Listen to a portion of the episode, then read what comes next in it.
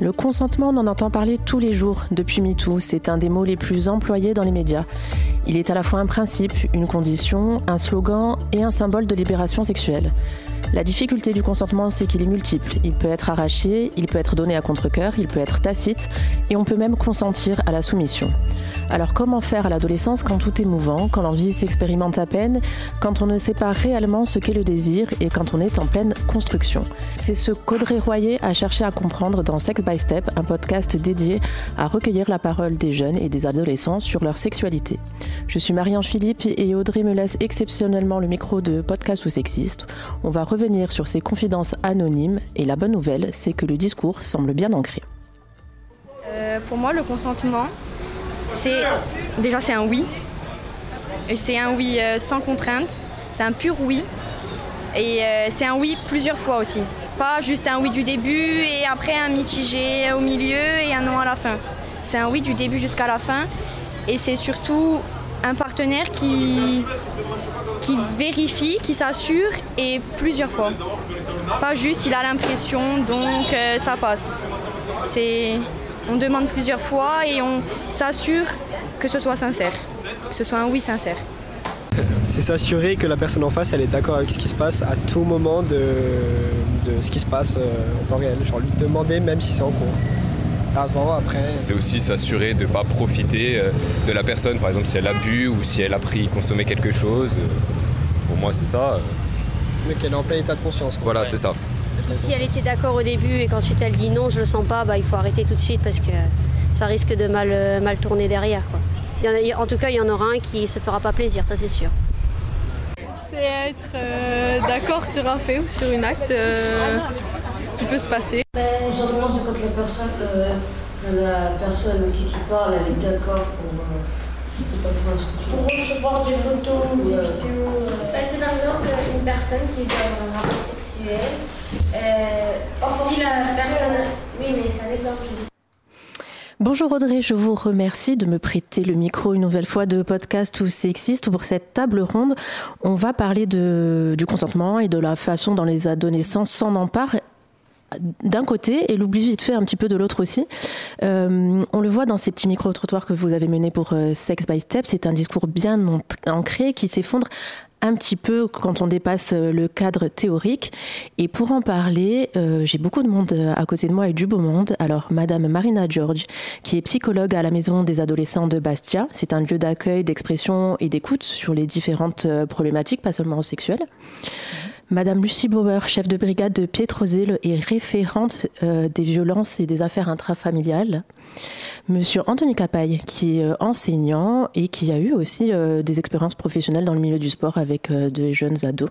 C'est ça? Et Léana Panise, qui est juriste au CIDFF, c'est le Centre d'information sur le droit des femmes et des familles. C'est une structure qui informe sur l'accès au droit, qui offre aussi des orientations de soutien psychologique, qui, donne des conseils, alors pas seulement pour les ados, mais pour toutes, tous les âges de la vie. Euh, alors vous êtes ici aujourd'hui pour réagir à ces paroles d'ado qu'Audrey euh, a recueillies pour le podcast Sex by Step, parce que le consentement est au cœur de euh, l'éducation sexuelle, au cœur de l'éducation tout court. Et alors première question, est-ce que c'est une notion qui est euh, débattue, parlée dans les cours d'école? Est-ce que c'est quelque chose de très formalisé, d'informel? Euh, Comment ça se passe quand on est enseignant, quand on est euh, en contact avec un public scolaire? Est-ce qu'on arrive à, briguer quelques paroles comme ça qui se diffusent? Alors en ce qui me concerne, je suis en secondaire au collège, donc on est vraiment aux prémices de la découverte de l'autre, du garçon, de la fille. Et avoir un contact avec l'autre, c'est presque déjà apprendre à se connaître. Ils veulent voir s'ils plaisent. Ils veulent voir s'ils ont une influence. Ils veulent voir si quelqu'un les regarde. Voilà, ça c'est la première étape. C'est ce qu'ils recherchent, le regard de l'autre.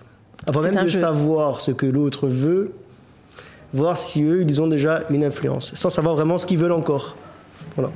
Et c'est justement ce qu'on remarque euh, dans la petite euh, comment dire, interview que vous avez menée euh, dans la rue on entend beaucoup dire euh, euh, il faut s'assurer que l'autre veuille, sans savoir vraiment ce que je veux encore. Et donc, euh, au collège, en tout cas, pour les jeunes ados, c'est savoir est-ce que je vais plaire mais sans pour autant encore savoir ce que veut l'autre. Marina, en tant que psychologue, euh, vous retrouvez euh, euh, ce paradoxe en fait de, savoir ce qu'on veut sans savoir vraiment ce qu'on veut. oui, oui, oui, tout à fait. Effectivement. Et puis c'est surtout l'identité sexuelle en fait. Hein. Ils ne savent pas vers qui se tourner. ils ne savent pas, voilà, qu'est-ce que qu'est-ce qu'ils veulent réellement en fait. Hein. Est-ce que leur image de soi en fait est vraiment touchée? Et on a aussi l'idée de la sexualité ou de relation amoureuse comme quelque chose qui doit être assez spontané, voire euh, un petit peu magique, euh, etc. Et en fait, le consentement vient presque défaire euh, cette vision qu'on a. Comment on articule ce, discours-là quand on est psychologue et quand on reçoit des adolescents? euh, Eh bien, tout simplement euh, en leur posant la question euh, est-ce qu'ils sont en accord avec eux-mêmes, en fait hein, Voilà, en accord avec leurs valeurs, avec leurs principes euh, Est-ce qu'ils se sentent à l'aise Est-ce qu'ils sont dans la spontanéité Voilà, tout simplement. S'ils ressentent une gêne, c'est que peut-être que la relation ou l'acte ou le moment ne leur conviennent pas, en fait. Alors, j'ai commencé par des, par des questions très empiriques parce que en fait, on a, c'est pas qu'on a du mal à définir le consentement, c'est que le consentement est protéiforme. Euh, et, comme il est protéiforme, il échappe un peu euh, euh, aux définitions figées. Il est totalement reconnaissable, c'est-à-dire que euh, bon, euh, c'est pas un nom, voilà. Euh, mais en même temps, on a des difficultés à, le figer, c'est-à-dire que ça peut être un contrat social, ça peut être du consentement médical.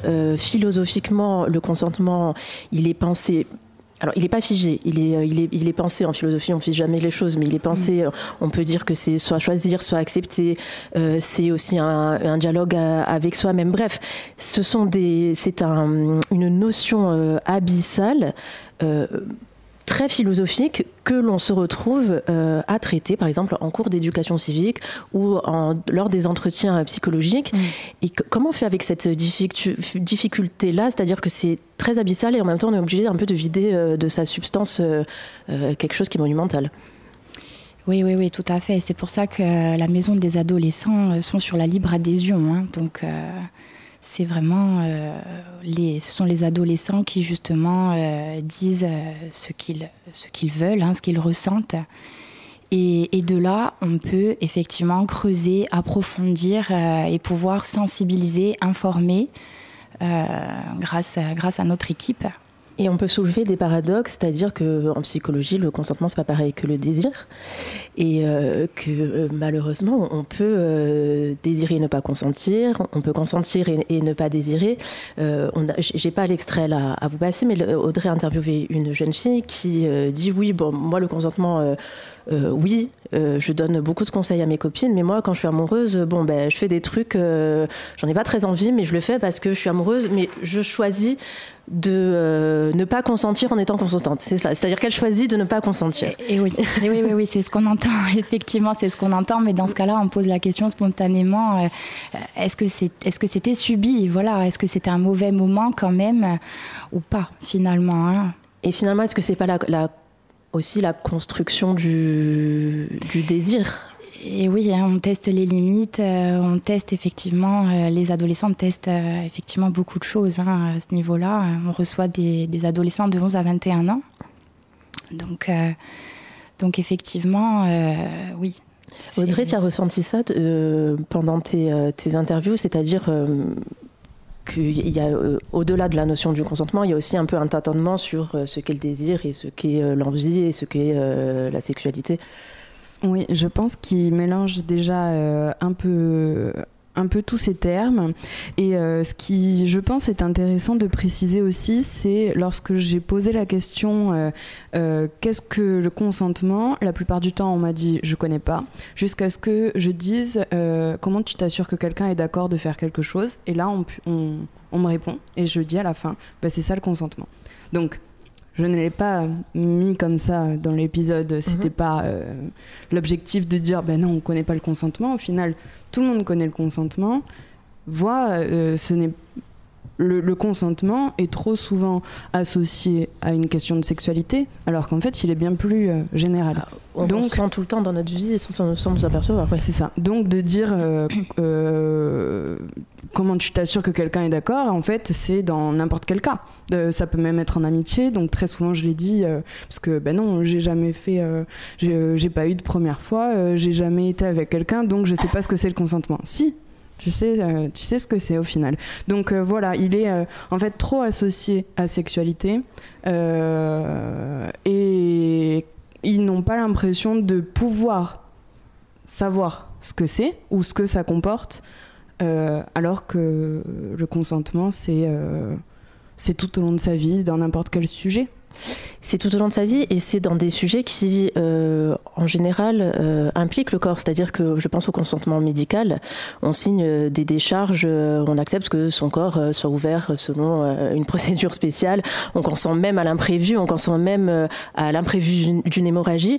effectivement, la sexualité, c'est pas la même chose. On n'est pas censé signer pour une catastrophe prévisible. On n'est pas censé établir un scénario à l'avance non plus. La difficulté, c'est que le sexe est fait que d'imprévus. Alors quand je, dis imprévu, c'est pas de forcer, mais on ne sait pas, euh, pour le dire euh, très trivialement, à quelle heure on va faire un cunning, à quelle heure on va faire une, une ni comment le rapport sexuel euh, va se dérouler. et c'est là que le consentement est difficile à articuler, notamment juridiquement, c'est qu'en droit français, il existe un consentement tacite, c'est-à-dire qu'on peut le faire, on peut donner son accord sur le faire explicitement, Léana.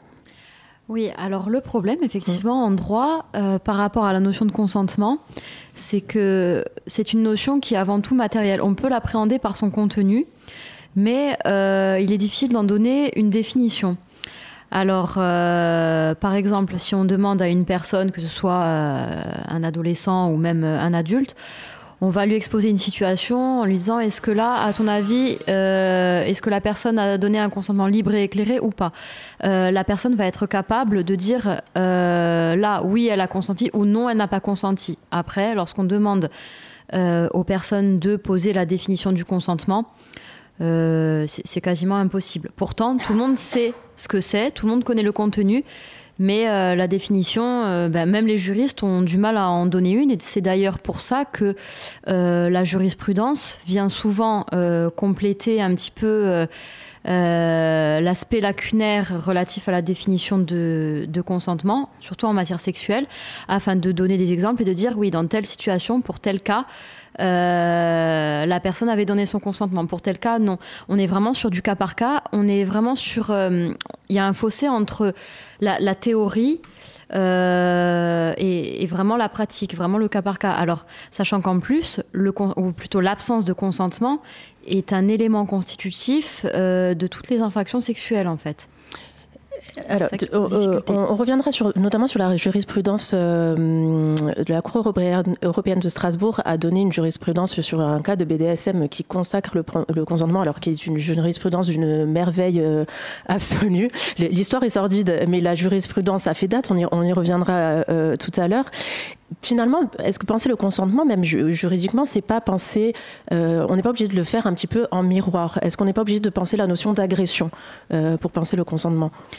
Oui, on peut se poser la question de savoir. Alors, euh, bon, surtout euh, dans les pays européens, où, euh, en fait, contrairement à ce qui se passe outre-Atlantique, il y a toujours un petit peu la loi et la jurisprudence qui essayent d'encadrer certaines pratiques, même si les personnes sont consentantes. mais ça, on l'observe bah, pas forcément pour les relations sexuelles, mais c'est vrai que par exemple, euh, pour les pratiques euh, sadomasochistes ou ce genre de choses, euh, parfois, effectivement, surtout en droit français, on va peut-être émettre des réserves, même si les deux personnes sont pleinement consentantes, parce qu'il y a toujours cette notion de ce qu'on appelle un petit peu d'ordre public de protection, en fait toujours cette, protection des personnes, en fait, contre elles-mêmes ou alors pour elles-mêmes et un petit peu face au consentement qu'elles pourraient donner. Euh, dans d'autres civilisations, ce n'est pas le cas. À partir du moment où la personne a, a donné un accord libre et éclairé, ben, c'est voilà, c'est son problème en fait. Alors, cette difficulté justement de, l'accord euh, libre et, éclairé, c'est euh, que cet accord, il est d'abord avec soi-même, donc c'est une conversation euh, intérieure. comment retranscrire justement cette conversation intérieure, c'est très difficile. il y a une vidéo qui est, très bien faite que, j'ai découvert avec Audrey sur l'articulation entre consentement et agression. Alors, je vais vous la résumer rapidement. C'est quelqu'un qui essaye de faire boire du thé de force à quelqu'un d'autre. Et la vidéo montre un petit dessin animé euh, ben, en fait, non, quand quelqu'un n'a pas envie de thé, tu lui mets pas dans la bouche euh, euh, du thé pour qu'il le boive. pour qu'il le boive. Si la personne est, sous ou inconsciente, bon, tu lui ouvres pas la bouche pour lui mettre du thé. Bon, bref, le, consentement, c'est c'est un peu ça. Sauf que, sauf que, ben, il y a cette conversation intérieure qui est un peu mouvante et pour filer la métaphore comme ça, on peut aussi manger beaucoup trop de chocobons, savoir qu'on en mange beaucoup trop et en manger quand même et le regretter ensuite. Euh, comment on peut décortiquer justement cette, ce, consentement intérieur et, euh, et ensuite euh, ce qu'on ce ce qu'on dit, ce qu'on est, ce qu'on fait à l'extérieur? Un psychologue peut-être pour cette réponse. oui, oui, effectivement, c'est à se demander déjà est-ce que l'on désire quelque chose? Et puis des fois on n'ose pas dire non, effectivement. Des fois, on n'ose pas dire non. Euh, des fois, on a peur aussi. Euh, donc, euh, donc, il s'agirait finalement d'interroger son corps, en fait, hein, et, de déterminer est-ce que est-ce qu'on se sent à l'aise, est-ce qu'on est dans la spontanéité ou pas?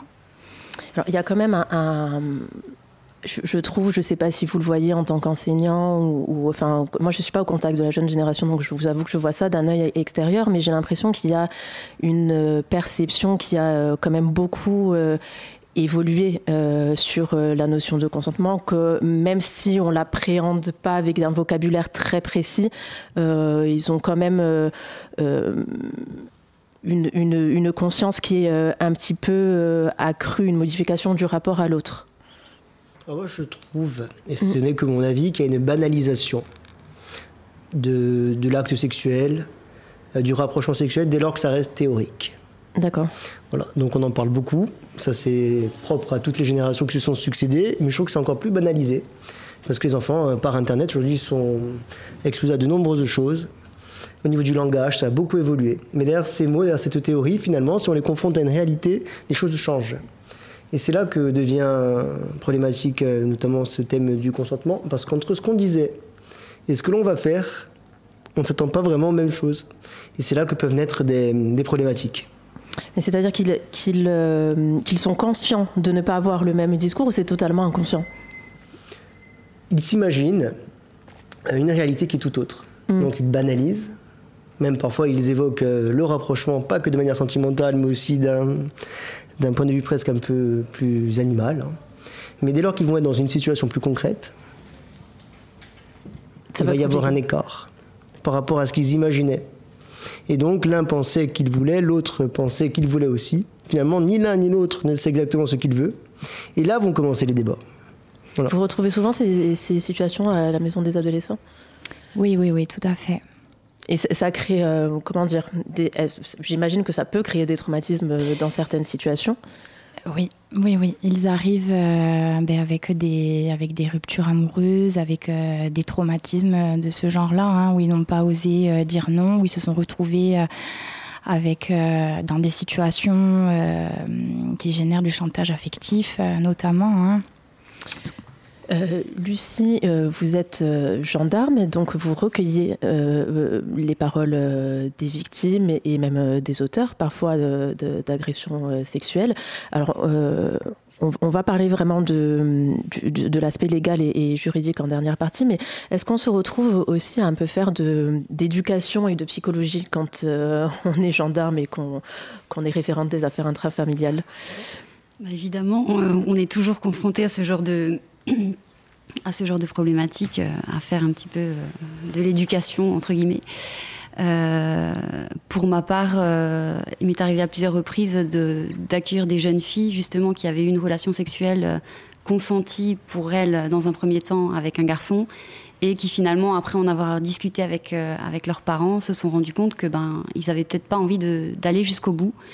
Et du coup, s'ensuit une démarche, une démarche au niveau judiciaire et qui, qui, est très souvent difficile pour, à accepter pour la jeune fille en fait. Oui, et puis qui est très difficile à accepter pour la jeune fille et qui euh, en droit est très difficile à prouver. Si, euh, Alors, la difficulté de notre métier, hein, euh, c'est le recueil de la parole et surtout c'est la parole de l'un contre l'autre en l'absence de, preuves. quand il y a peu ou pas de preuves, c'est très compliqué de, de, faire la lumière en fait sur, sur qui, dit, qui dit vrai, qui dit faux, qui, est-ce qu'il y avait vraiment consentement à ce moment-là, comment est-ce qu'on peut le matérialiser nous c'est la grosse difficulté de notre métier et du coup après du magistrat qui doit qui doit trancher en fait sur la situation. Alors en France, la, loi a évolué euh, récemment sur le, sur le consentement. Euh, l'âge légal du consentement sexuel a été établi à 15 ans, je crois que c'est 18 ans pour l'inceste. Euh, ça vient compléter. Vous, dites si je, si je me trompe pas. Oui, oui, tout à fait. Vous avez. Je crois que ça vient compléter la majorité sexuelle. Tout à fait, vous avez entièrement raison. Effectivement, c'est 18 ans par rapport à la En fait, ça mm. concerne les relations euh, intimes euh, dès lors que l'un des partenaires est adulte et l'autre mineur. C'est ça. Entre un majeur et un mineur, exactement. Alors, c'est effectivement euh, l'âge de la majorité sexuelle pour avoir une relation, enfin, pour un mineur, pour avoir une relation intime avec un majeur, donc c'est 15 ans. C'est un seuil qui a été abaissé à 13 ans mm-hmm. dès lors qu'il n'y a que 5 ans d'écart. Voilà, tout à fait. Et puis pour l'inceste, par contre, bon là c'est 18 ans, mais euh, c'est encore un, cas particulier. Mais euh, sinon, oui, voilà, globalement, par principe, l'âge de principe, c'est 15 euh, ans. Mais la, précision, effectivement, c'est que ça ne concerne que les relations majeures mineures. Oui, et ça veut dire que ça vient compléter la majorité sexuelle, c'est-à-dire que ça vient protéger, en fait, les, mineurs. Oui, tout à fait. Effectivement, ça vient. Euh, effectivement, euh, peut-être pas. On, vient peut-être pas dire protéger dans la mesure où effectivement ça peut avoir ses limites, mais en tout cas ça vient encadrer euh, et responsabiliser un petit peu les, acteurs en fait de, ces relations. On, voit, il y a des différents âges légaux, il y a aussi différents degré de consentement, si, je puis dire. On va revenir euh, euh, euh, sur le BDSM avec une, une affaire moi, que je trouve incroyable, qui a été jugée jusqu'à la Cour européenne de Strasbourg. Et elle pose cette question hautement philosophique, on ne répondra pas là maintenant en 20 minutes, mais est-ce qu'on peut consentir à la soumission? C'est-à-dire qu'il y a deux, plusieurs, non, trois personnes lors d'une saisie totalement qui n'avait rien à voir avec une affaire sexuelle. Euh, des, policiers ont trouvé euh, des cassettes vidéo de personnes s'adonnant euh, à des pratiques BDSM, dont un magistrat, je crois. les vidéos étaient tellement violentes qu'une plainte a été déposée. je crois que la femme a dit à plusieurs fois tout le à fait, j'allais y venir. ouais, tout à fait. Et en fait. Euh, et non. Et stop. Et voilà, on, voyait la, femme dire stop, etc. Mais je crois que le mot euh, de le safe, le safe word de BDSM n'était pas très audible. Mais en tout cas, le nom était très audible. Euh, les, les, images étaient tellement d'une violence inouïe qu'une plainte a été déposée. Et euh, je crois que ce sont les tribunaux belges qui se sont emparés de l'affaire. Et la question, c'était est-ce qu'on vient juger la dignité euh, de la personne, c'est-à-dire euh, des actes de torture, clairement, hein, parce que c'est illisible tellement c'est violent, c'était vraiment des actes de torture, ou est-ce qu'on vient juger le consentement du personne? La Cour européenne de Strasbourg a tranché, dit vous faites absolument ce que vous voulez. La notion de dignité, euh, on l'évacue parce que de toute façon, c'est beaucoup trop compliqué euh, à définir. En gros, euh, les actes de torture, vous en faites ce que vous voulez. Par contre, la personne a dit non. C'est-à-dire qu'il y a certains juristes qui ont dit mais comment on consacre un droit à la torture, etc. Mais en fait, c'est justement le consentement qui est mis sur le devant de la scène et ça, je crois que c'était en 2005. Oui, tout à fait, effectivement, dans cette mm. décision, alors il y avait euh, deux articles de la Convention euh, européenne de sauvegarde des droits de l'homme qui, euh, qui se confrontaient. Et alors il y avait l'article 3 sur donc, la protection de la dignité humaine et sur les actes de torture, de barbarie. Et le fameux article 8 donc, de la CESDH sur le respect de la vie privée. Donc effectivement, pour un petit peu mettre en avant cette notion de consentement, on s'est fondé sur cet article 8 relatif à la vie privée et familiale. Euh, donc, en gros, l'enjeu euh, d'un point de vue juridique, c'était de faire se confronter en deux principes fondamentaux. Et effectivement, alors, euh, ce qui est assez surprenant de la part de la Cour européenne des droits de l'homme, enfin, assez surprenant, enfin, de notre point de vue, à nous, Français, qui sommes quand même assez assez protecteurs de la personne. Elle a eu une décision assez libérale en fait. Voilà, elle a eu une décision assez libérale que le, ben voilà, on aurait pu retrouver euh, facilement outre-Atlantique, mais là, c'est c'est ce qui peut surprendre en fait. Elle a fait prévaloir la vie privée et le consentement sur euh, l'interdiction, des actes de torture et de barbarie dans la mesure où les personnes sont totalement consentantes. Alors là, effectivement aussi, il y avait le problème du euh, safe word. il est clair qu'à partir du moment où la personne dit stop, donc là, elle ne consente plus, donc il n'y a plus de question de dans, ces cas-là, effectivement, les, actes de torture et de barbarie semblent, à, mon sens, pleinement qualifiés. C'est ça. Donc, euh, bon, alors à la limite. C'est pas elle qui avait porté plainte Non, ça a vraiment été découvert. C'est comme si Lucie allait euh, faire une perquisition et qu'elle découvrait euh, chez, un magistrat ou autre des, des, vidéos. Et je crois que la plainte a été déposée comme ça, mais elle n'avait en aucun cas porté plainte. Et donc à, ce moment-là, comment c'est possible d'accepter une plainte qui est déposée au titre d'une personne par quelqu'un d'autre? C'est déposé au titre de la, de la loi, je crois. Oui, exactement. C'est quand, euh, en fait, le, parquet est informé. Alors, euh, je ne sais pas exactement comment ça se passe en Belgique, mais je pense que les procédures doivent être à peu près similaires.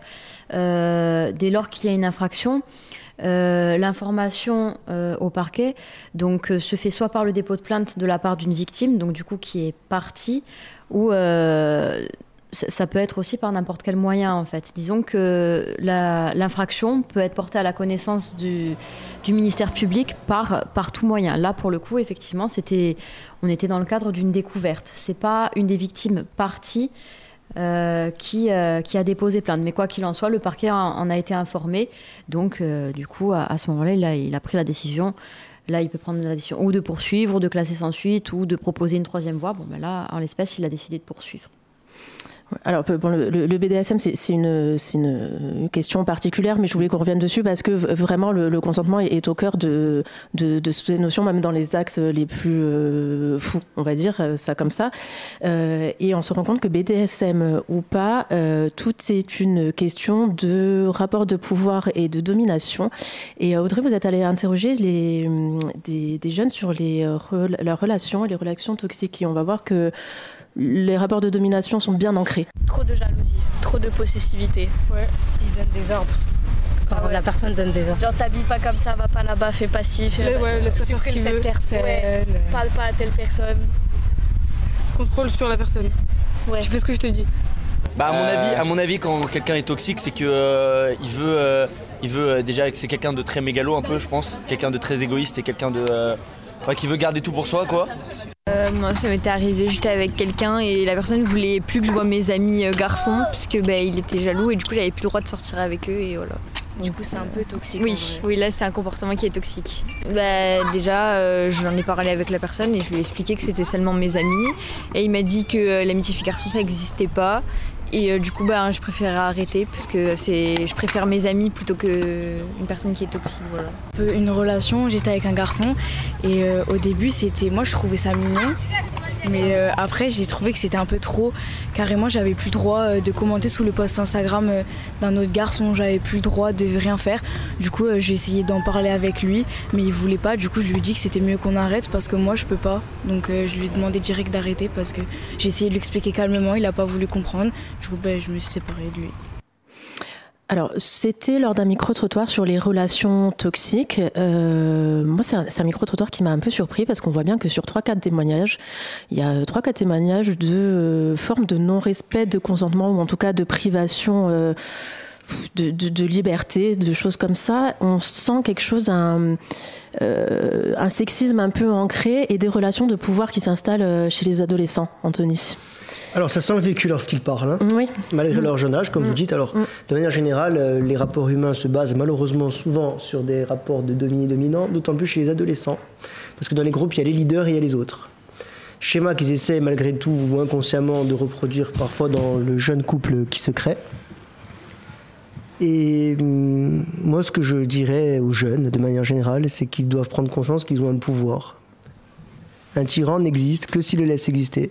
Donc se rendre compte très vite que l'autre prend le pas sur, euh, sur elle ou sur lui et de s'affirmer. Euh, il y a un jeune sociologue, un apprenti sociologue, c'est lui qui se qualifie comme ça, qui s'appelle Lisandre, que j'ai découvert euh, récemment, euh, qui est un garçon brillant, et qui a fait un article sur les relations de pouvoir dans la jeunesse ajaxienne. Je vous en lis un extrait parce que je trouve que c'est frappant. Alors, il relate un fait. Ce soir de 2 juillet 2018, des centaines de nouveaux bacheliers se retrouvent en boîte de nuit près d'Ajaccio pour célébrer la fin de leur scolarité. L'euphorie et l'alcool tendent à abattre les barrières entre groupes. Quelques jeunes populaires en place, des Ajacciens entre guillemets, comme ils sont nommés avec respect et envie, s'approchent des martyrs, des pères euh, marginalisés et harcelés qu'ils n'avaient jusque-là considérés avec mépris et dégoût. Au milieu de la nuit, trois de ces Ajacciens forcent une fille à sortir de l'établissement. Ils la traînent jusqu'à la plage, l'agressent dans l'indifférence complice générale. Une information judiciaire est ouverte, des dizaines de témoins présents à la soirée sont contactés, tandis que les accusés paradent en ville en se vantant de leurs crimes. Leurs nombreux amis et amis se succèdent au commissariat de police pour témoigner du caractère provocateur de la victime, de sa mauvaise réputation. Ils font état de la probité morale de leur irréprochable compère. Mais le plus surprenant tient sans doute à ce que ces martyrs présents à la soirée eux si longtemps humiliés par ces, entre guillemets, toujours trois Ajacciens, et leurs semblables, n'apportent guère de crédit au dire de la victime et couvrent les agresseurs. Comment ne pas être interpellé par la soumission de toute cette classe d'âge avec quelques individus particulièrement craints, admirés et jalousés? On a, on a l'impression de retourner euh, au collège quand on dit ça. Alors c'est effrayant parce que hum, on a deux rapports de domination qui se mettent l'un sur l'autre, c'est-à-dire la domination d'une catégorie sociale sur une autre et la domination euh, des garçons sur les filles. Allez-y, je vous laisse la parole. C'est ce qu'on disait justement sur ce rapport qui s'installe très vite dans les groupes, hein, le leader et les autres. Mais quand j'entends ces jeunes filles dire euh, il est trop possessif, euh, il m'étouffe, il m'éloigne, il faudrait très vite euh, prendre une décision et non pas attendre. Est-ce que c'est facile? Non. Mais justement, euh, les responsables, les adultes, mm. l'éducation, fait qu'on doit leur faire très vite comprendre qu'ils ont un pouvoir de freiner très vite ce genre de comportement au-delà de leur jeune couple, dans tous les rapports sociaux qu'ils vont connaître, parce que c'est quand même une inclination malheureusement est-ce qu'il n'y a pas, comme le disait Lisandre dans son, dans son article, une espèce d'accoutumance à la domination au final qui, euh, qui, qui, qui est presque banale, qu'elle soit de catégorie sociale ou, ou de sexe? Oui, et c'est pour ça que je pense que par l'éducation dans les familles et à l'école, on doit, on doit tendre à, à, donner le pouvoir à tous ces jeunes hein, en construction de pouvoir s'affirmer très vite dans leur vie. Le pouvoir, ou ne serait-ce que la capacité mm. aussi de, d'identifier euh, ces comportements. Euh, parce qu'à quel moment on enseigne à un ou une jeune que c'est pas tolérable? Où il identifie, mais à quel moment ils se disent je dois dire stop? Ça, pareil, c'est euh, enfin c'est tant dans le consentement que au début on peut consentir et à quel moment on dit bah, je ne consens plus. Euh, ça aussi, euh, dire que tu, tu, peux consentir au début et au bout d'un moment ne plus consentir, ou enfin ça, ça mêle plusieurs notions là. Euh, et, ça mène aussi le. Alors, je, vous dis la, fin de, l'histoire, c'est-à-dire qu'elle a porté plainte. Euh, il, y a eu un non-lieu. Euh, j'imagine que quand on fait partie d'une gendarmerie ou de. Enfin, c'est monnaie courante que ces plaintes-là n'arrivent pas au bout. J'imagine que c'est aussi euh, parfois un crève-cœur. Euh, comment on peut, euh, comment on suit ces personnes-là ensuite, que ce soit des, suites juridiques, Lucie, ou des suites psychologiques, Marina? Déjà, on essaye d'écouter dans un premier temps donc la personne, savoir comment elle a vécu, comment elle s'est sentie, puisqu'il il y a aussi l'état de sidération hein, qu'il faut pas qu'il faut pas oublier. Où justement on pourrait entendre oui mais elle s'est laissée faire ou il a laissé faire, etc. Et en fait c'est tout simplement c'est un mécanisme de défense du corps en fait. Hein. Donc ça c'est extrêmement important de, de pouvoir l'éclairer à la personne dans un premier temps. Et ensuite, euh, on travaille tout simplement euh, les symptômes, les, séquelles. Voilà, parce qu'il y aura euh, forcément au, fil, au fil des jours des, symptômes anxieux, des symptômes à tendance dépressive également, où justement ben, le corps va parler, que ce soit de l'insomnie, que ce soit des réactions excessives. voilà. Donc, euh, donc on va travailler tout ça en fait pour que la personne puisse euh, s'apaiser et que la mémoire puisse aussi euh, revenir. Lucie, je sais, alors je ne sais pas si vous avez euh, vu, entendu de près ou de loin cette affaire, mais euh, ah oui, enfin euh, oui, on, enfin je ne vais pas parler de cette affaire, mais bien souvent effectivement, il y a des classements sans suite qui sont décidés par le par le magistrat. Hein. Alors c'est pas que l'affaire n'est pas prise en compte, c'est qu'il n'y a pas assez d'éléments pour pour amener l'affaire devant un tribunal. Donc ce que nous on dit à la personne, à la victime du coup, c'est que attention, c'est pas que le parquet n'a pas pris en compte votre affaire et qu'elle a estimé qu'il ne s'est rien passé c'est juste qu'on n'a pas assez d'éléments, pas assez de preuves matérielles pour amener le, dossier devant un tribunal. Donc, euh, le classement sans suite est une réponse pénale quelque part. Donc euh, voilà. Et après, euh, effectivement, notre travail, c'est de, donc, on lâche pas les victimes comme ça hein, dans la nature. On les oriente justement vers vers une association d'aide aux victimes ou vers un psychologue ou vers un travailleur social.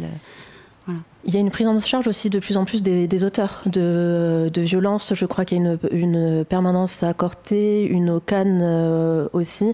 Euh, c'est tout aussi important, j'imagine, euh, de suivre les auteurs. Alors pas de la même manière, évidemment, mais... Oui, alors évidemment, mm. enfin oui, mm. effectivement, il y a, cette, cette, prise en charge qui a été récemment mise en place sur, sur, sur la Corse. Euh, donc c'est très intéressant pour nous aussi de pouvoir orienter les auteurs qui sont souvent en demande hein, de, et, en manque de, structures d'accueil. Et euh, quand ils sont en demande, c'est idéal pour, euh, pour tout le monde, du coup, pour les orienter vers ce genre de structure. Alors ces faits divers-là, euh, ça peut paraître anecdotique, mais c'est euh, juste c'est le, prolongement euh, d'un fait social qu'on considère encore que... alors les chiffres sont hallucinants, c'est les chiffres du Haut Conseil à l'égalité, je crois que c'est une étude qui date de 2021. en fait, on se rend compte qu'il y a une, une aspiration égalitaire un peu partout dans le domaine du travail, etc., mais que la sexualité résiste un petit peu chez les jeunes. Par exemple, un jeune sur quatre considère qu'une fille prend du plaisir à être forcée. Un jeune sur quatre, c'est énorme, 18-24 euh, ans. Euh, alors, quand même, la sexualité connaît des, bouleversements, ça, euh, on peut, on peut quand même le constater, mais il y a toujours cette, cette représentation rigide de, pardonnez-moi l'expression, de la salope contre le don Juan. Il y, a quand même encore des rôles beaucoup ancrés. Et comment on, on, travaille ce rôle de déconstruction? Euh, alors, comment on travaille ces rôles? Euh, Parce qu'en plus, ce sont des rôles qui sont impossibles à. Comment dire euh, Ils se créent des, des, identités qui sont quasiment impossibles à tenir. Et donc, forcément, au bout d'un moment, ils vont en déborder. Quoi. Oui, et puis surtout que la sexualité est banalisée, en fait. Hein. on, a beaucoup, on a beaucoup entendu, malheureusement, chez, chez nos jeunes qu'il qu'il y avait des règles en fait hein. donc il fallait à tel âge avoir fait tel acte euh, et que euh, et qu'effectivement euh, il y a aussi des il y a aussi il y a aussi des stéréotypes hein, ce qui fait que si c'est une personne plutôt féminine qui va qui, va avoir 10 rapports par exemple elle sera cataloguée d'une certaine manière. Chez le garçon ça va être autre chose euh, voilà, ça c'est ce qu'on retrouve et malheureusement c'est ça qu'il va falloir travailler parce que euh, ça, ça, perturbe énormément leur, leur, psychisme en fait. Hein. Ce fait de, vous dites à, tel âge il faut avoir fait telle chose, etc. Ce fait de, de le faire aussi froidement, limite, est-ce que c'est pas un, un, un, jeu, une façon de aussi euh, se protéger d'un truc qu'on maîtrise pas, enfin qu'on de ouais de rationaliser des, des choses qui, qui nous bouleversent un petit peu? De la mauvaise manière, certes, hein, mais... Ah oui, oui, oui, mm. c'est se mettre en danger, c'est vraiment de, de, de, faire comme les autres, en fait, hein, alors que finalement, il n'y a pas de règles, il n'y a pas d'âge pour avoir un premier rapport, euh, pour... Euh, euh, voilà, pour, pour, faire des fellations, etc. Hein. donc, et là, c'est ce qu'on entend de plus en plus, malheureusement, qu'il que les jeunes s'imposent vraiment des, des règles euh, on et ça crée des problèmes finalement. Oui, hein, ça crée, euh, voilà, ça crée des traumatismes. Dans, ces espèces de, de, jeux-là, de, défis, euh, alors le consentement se niche même dans, nos, dans nos téléphones. Il y a le, le problème du, du, du cyberharcèlement sexuel et du revenge porn. alors le revenge porn, c'est en gros rendre public euh, de n'importe quelle manière, soit sur YouTube, soit en montrant à, d'autres personnes euh, un contenu qui était euh, destiné à être intime, souvent des photos ou des vidéos. alors le, revenge porn, ça a été beaucoup médiatisé par des affaires comme l'affaire Kardashian, l'affaire Griveaux, etc. On le regardait à l'époque d'un œil un peu amusé. C'est devenu une pratique très courante. Et ça montre le terme aussi n'est pas très exact parce que euh, revenge donc revanche, on a l'impression que la victime est à l'origine de quelque chose et porn on a l'impression que c'est quelque chose d'obscène alors que parfois ce sont juste euh, euh, des images de nus, etc. est-ce est-ce qu'on voit de plus en plus des, des affaires de cyberharcèlement comme ça au CDAFF par exemple? Oui, alors effectivement, moi j'ai été surprise sachant que j'ai pris mon poste au CIDFF en février 2022, donc ça fait même pas un an. Euh, j'ai été surprise du nombre de personnes qui relatent euh, ce genre de faits. C'est-à-dire qu'à chaque fois que j'ai une femme victime de violence, euh, alors j'ai droit à l'énumération des violences physiques parce que souvent ça, ça rate pas. Hein. Après, elle me relate aussi les menaces, les insultes. Et on en vient aussi à ah oui, j'ai oublié, euh, mon compagnon ou ex-compagnon a diffusé des photos de moi sur Internet, a euh, envoyé euh, des vidéos de nos ébats à ses amis. Et ça, alors en moyenne, je dois l'entendre peut-être une ou deux fois par mois. Alors, euh, bon, je, sur une année, ça fait à peu près un, total de 24 Je peux vous donner les chiffres du, lycée, si vous voulez. Euh, une lycéenne sur quatre déclare, se déclarait victime de harcèlement ou d'humiliation en ligne en 2020 concernant son apparence ou son comportement sexuel ou amoureux. Donc, une lycéenne sur, classe, sur quatre, pardon, ça fait sept filles par classe. C'est énorme. C'est énorme. Et c'est un petit peu pareil, ce que l'on retrouve au CIDFF. Moi, je trouve que euh, allez, peut-être 25-30 euh, femmes sur une année qui relatent des faits de cyberharcèlement, c'est euh, catastrophique. pour, pour mettre un peu les mains dans, le cambouis, je, on, en prend tous part en fait de, de ce cyberharcèlement. Je ne sais pas si vous avez reçu euh, enfin en tout cas je l'ai reçu et, beaucoup d'amis l'ont reçu, c'était un exemple très ajaxien euh, de deux personnes qui s'adonnent dans la rue, euh, près d'un bar, à un cunilingus. Et ils ont été filmés par des caméras de surveillance. Les images ont été prises et je pense que toute la ville quasi a reçu ces images-là. alors il y a deux choses. D'un, les images ont fuité. Euh, de deux, c'était accompagné de Ah, vous avez vu la fille qui s'est fait faire machin, c'est jamais dans l'autre sens. Et euh, il y a même trois choses. Et euh, de trois, c'est un peu biaisé parce que comme c'était un peu dans la rue à côté d'un bar, on se dit non mais de toute façon ils sont ils sont ils font de l'exhibition donc c'est bon on peut on peut diffuser les vidéos. non, on est dans du clairement dans du cyberharcèlement sexuel et ce qu'on appelle du revenge porn. Oui, puisque après, euh, bon, je ne sais pas quel âge avaient, euh, les personnes, enfin après, peu importe, mm. mais euh, il n'est absolument pas certain que ces personnes souhaitaient s'exhiber.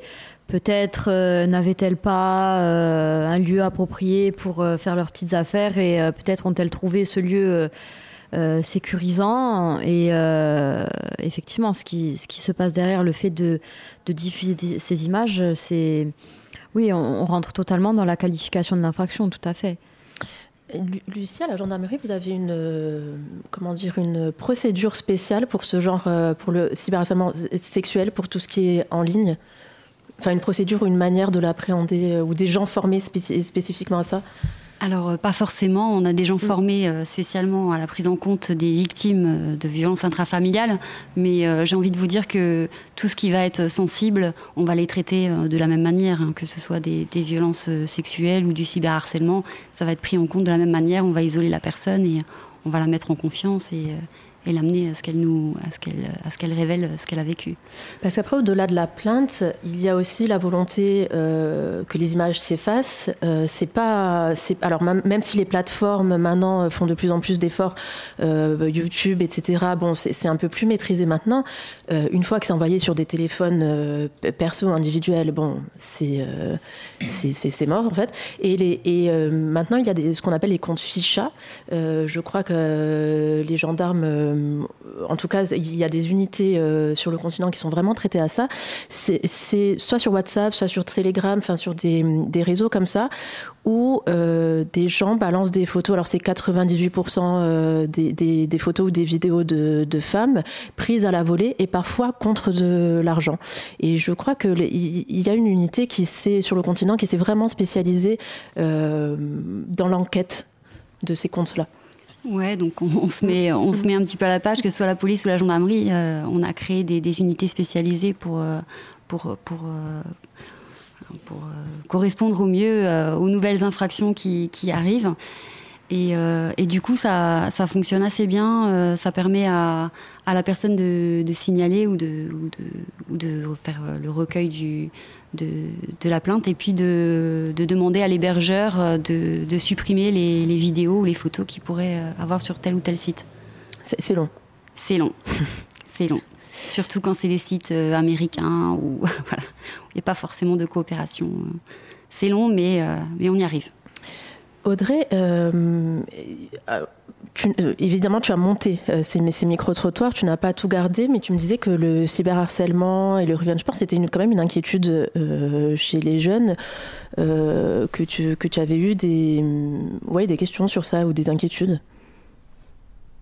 Oui, euh, j'ai pas euh, parce qu'après il y a certains passages euh, non plus que je ne peux pas diffuser parce que la personne me demande de pas le faire mais juste elle a besoin d'une d'une oreille parce que dans ce cas-là on, on est allé vers eux et qu'elles n'ont pas forcément envie d'aller d'aller, enfin ces personnes-là n'ont pas envie d'aller voir elles d'autres personnes.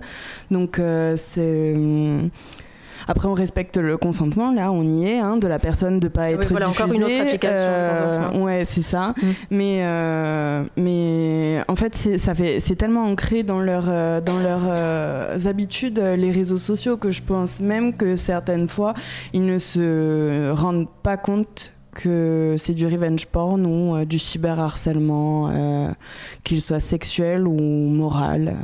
Oui, c'est un rapport à l'image euh, qui est, euh, on va dire, biaisé, mais même nous, on a, on a pris le, réflexe de filmer des trucs rigolos dans la rue. Euh, on ça. peut avoir l'impression que ça, ça, s'apparente à ça. C'est ça. Mm. Donc, à mon avis, on tant sur les risques des réseaux sociaux que sur tout ce qui va être harcèlement, on a beaucoup de choses à, à à leur enseigner ou à leur dire euh, c'est comme ça que tu identifies tel comportement qui euh, euh, ne va pas être bon envers toi ou qui ne devrait pas y avoir envers toi. Tu n'as pas à accepter ce genre de choses parce que tu veux être accepté ou parce que tu te dis mais c'est pas grave.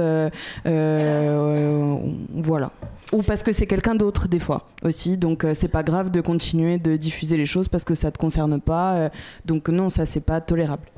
Et vous leur avez posé la question de que faire quand euh, on est euh, victime ou même auteur de soit euh, d'emprise, mais la notion de consentement est toujours là, soit de cyberharcèlement sexuel, soit d'agression, et ils vous ont répondu. Bah, on peut porter plainte. après, je sais pas. Ma mère. Et c'est tout, je crois. Bah, je crois qu'il y a des, numéros par rapport pour des choses comme ça. Il me semble que j'en ai vu. Euh, sinon, euh, moi, j'en parlerai à quelqu'un de proche de mon entourage. Euh, si ça m'arrive à moi, je me tournerai directement vers mes parents. Parce que j'ai des parents très ouverts et très présents, donc euh, ils sauront euh, m'aider dans cette situation. Sinon, euh, je pense qu'il y a des aides pour ça. Je ne sais pas du tout, mais parce que j'ai jamais été dans cette situation. Sinon, euh, je pense que même si on va voir la police ou la gendarmerie, on va nous aiguiller vers des gens plus, plus adaptés professionnellement. Un ami très proche. Je pense vers ses amis, d'abord c'est important d'en parler à ses amis, c'est plus facile peut-être. Après forcément, faut aller, euh, faut aller en parler peut-être, euh, voilà, famille, selon la proche. gravité de ce qui s'est passé derrière. hein, ça- Oui, bien sûr, voilà. La réponse. Il faut pas avoir gendarmerie et pas avoir peur aussi de, bah, de la justice et de dénoncer euh, des actes qui n'étaient pas consentis. Quoi. Et faut... C'est important, ouais, c'est vrai, c'est important. D'en parler.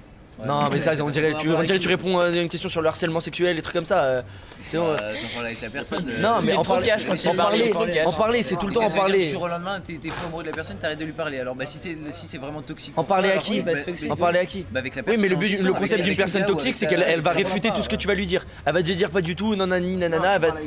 Et bah, si tu vois, bah, si tu vois qu'il il reconnaît pas, bah, Ah, il faut tu commences à. C'est dur, mais il faut arrêter. Mais quand t'es amoureux ou quand c'est un. Oui, mais quand t'es amoureux, t'es dans un, Bah, t'es dans un cas bah, complexe.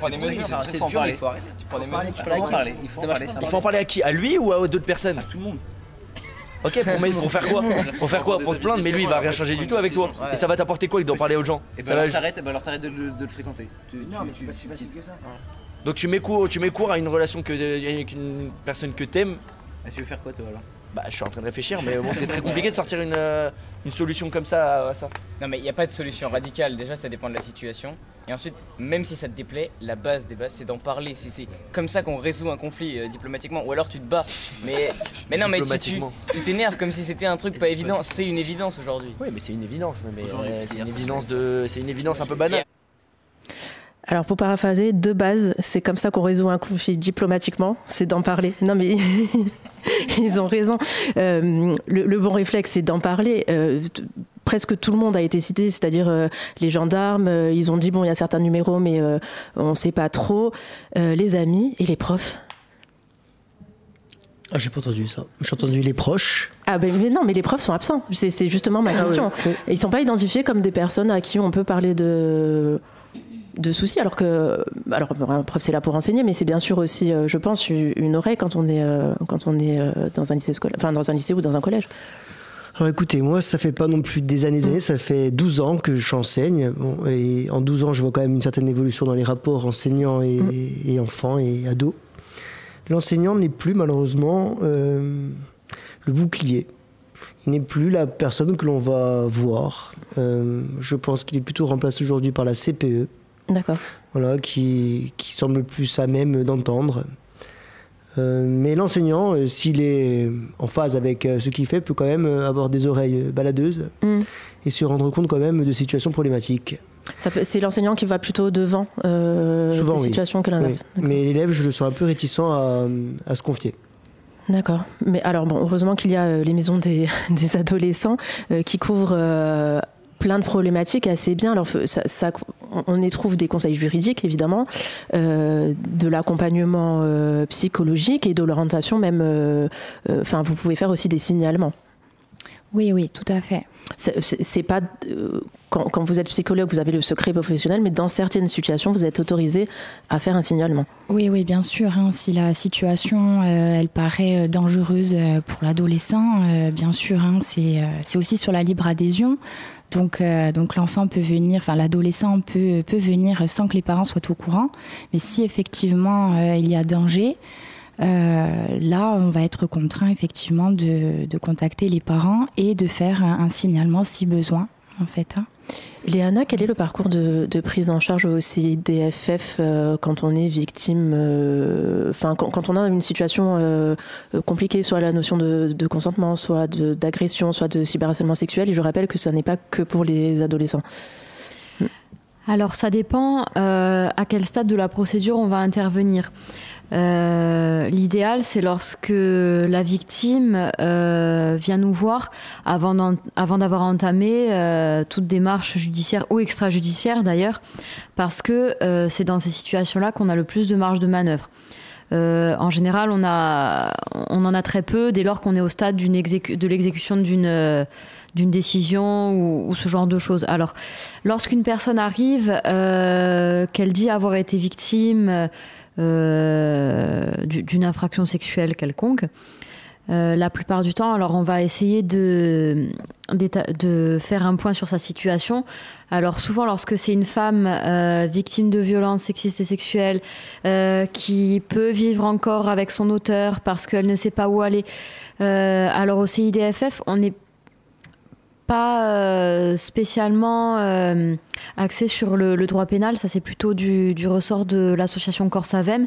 Alors nous, on va l'orienter vers des, procédures civiles, notamment euh, ce que l'on appelle l'ordonnance de protection devant le juge aux affaires familiales, pour, que le juge, justement, rende, une, ordonnance par laquelle il décide d'éloigner la victime de son auteur en prenant euh, diverses, euh, diverses mesures, par exemple en interdisant à l'auteur d'approcher la victime, de se rendre dans certains lieux. Bon. Euh, après, lorsqu'on a des situations vraiment avec des infractions sexuelles et notamment sur les enfants, ça m'est arrivé il n'y a pas très longtemps. par exemple, la femme est violée par son mari parce que, bon, bah, je, je, le rappelle, le viol entre époux est une infraction.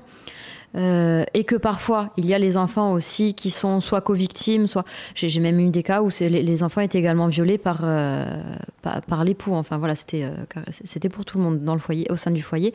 Bon ben là dans ces cas-là, on n'hésite pas effectivement. on fait un signalement au procureur et un signalement à la CRIP. la CRIP qui est? la cellule de recueil des informations préoccupantes, qui est rattachée du coup ici à la collectivité, donc à l'aide sociale à l'enfance. D'accord. Voilà, on n'hésite pas à faire ça. Donc c'est, euh, je crois que c'est une pratique courante euh, chez, chez, beaucoup de professionnels, chez les psychologues, voilà. Mais euh, nous, on n'hésite pas à faire des signalements, effectivement, surtout lorsqu'il y a des enfants. Mais alors, lorsqu'il y a des enfants, c'est CRIP plus procureur. Lorsque c'est une infraction sexuelle sur, sur, sur un adulte, donc c'est au moins un signalement au procureur. Lucie, j'imagine que vous travaillez euh, de concert avec. Euh, Sur la base de leur euh, signalement, effectivement. Dès, dès, lors qu'il y a un, mm. signalement auprès de la CRIP et qui, peut, qui peut revêtir d'une qualification pénale, nous, on est saisi par le procureur de la République directement, hein, qui nous demande de travailler, de travailler sur le dossier, de, et de, procéder à une enquête, hein, tout simplement. Hein. Et en tant que référente euh, aux affaires intrafamiliales, vous vous, êtes formée à recueillir euh, cette parole-là euh, de manière spécifique? Oui, alors en fait, c'est une, une casquette encore une fois différente mmh. que j'ai. Donc, je suis spécialisée effectivement à au recueil de la parole des mineurs victimes. Donc oui, s'il y a une situation, un enfant qui doit être, qui doit être auditionné, on est, on est quelques-uns à être formés sur, sur la Corse pour le recueil de, de la parole du, mineur. Sur toute la Corse On est quelques-uns, ouais, sur toute la Corse. Pas beaucoup, mais il y en a. c'est très bien. Euh, c'est pas toujours évident de, franchir le pas quand on est euh, adolescent vers euh, une procédure quelle qu'elle soit, alors qu'elle soit que, que ce soit que des conseils juridiques, psychologiques ou même ou, si on va directement dans du pénal, parce que ça veut dire s'exposer au regard des autres, s'exposer au regard de ses parents. la MDA, donc la Maison des adolescents, propose aussi un accompagnement parental. Oui, exactement on, agit sur, euh, trois axes. C'est l'accompagnement euh, des adolescents de 11 à 21 ans, euh, sur l'aide à la parentalité, puisque nous avons également une éducatrice spécialisée dans notre équipe. Et, on travaille aussi avec les partenaires pour justement sensibiliser un petit peu au droit, l'image de soi, le consentement également. Hein. Donc là, il y a différents projets qui ont été mis en place, notamment le binôme psychologue, euh, euh, sage-femme, pour justement parler de la question de la sexualité, de l'image de soi, du consentement. Donc ça sera un projet à venir euh, sur des interventions dans les écoles. D'accord. Et quand vous, vous, accompagnez à cette euh, parentalité, comme vous dites, c'est pour accompagner des parents qui ne se, qui n'acceptent pas que leur enfant euh, euh, soit victime auteur ou qui sont débordés, qui sont. Vous accompagnez à quoi concrètement? Alors c'est vrai que sur cette problématique-là, on n'est pas trop confronté quand même, hein, puisqu'on est sur des problématiques plutôt sur, des, sur des phobies scolaires, sur des ruptures amoureuses, sur l'identité sexuelle. Euh, c'est pas la majorité vraiment. Euh, c'est très, voilà, on en a très peu. On en a eu euh, quelques-uns effectivement, mais c'est pas la majorité. Donc effectivement, plutôt l'aide à la parentalité, ça va être sur des conflits entre entre les parents et les adolescents, où justement ils ont du mal à communiquer, ils ne se comprennent plus. Et là, on essaye de voir un petit peu qu'est-ce qui motive ces, ces, attitudes en fait de l'un ou de l'autre. Eh bien, merci à toutes et tous. En parler, c'est le plus important et on voit que le réseau est bien organisé, aussi bien pour les adultes que pour les parents et surtout pour les adolescents. Merci Audrey de m'avoir confié ces deux épisodes, ce fut un plaisir. En attendant, vous pouvez suivre l'évolution de Sex by Step et Podcast ou Sexiste sur Instagram. Merci.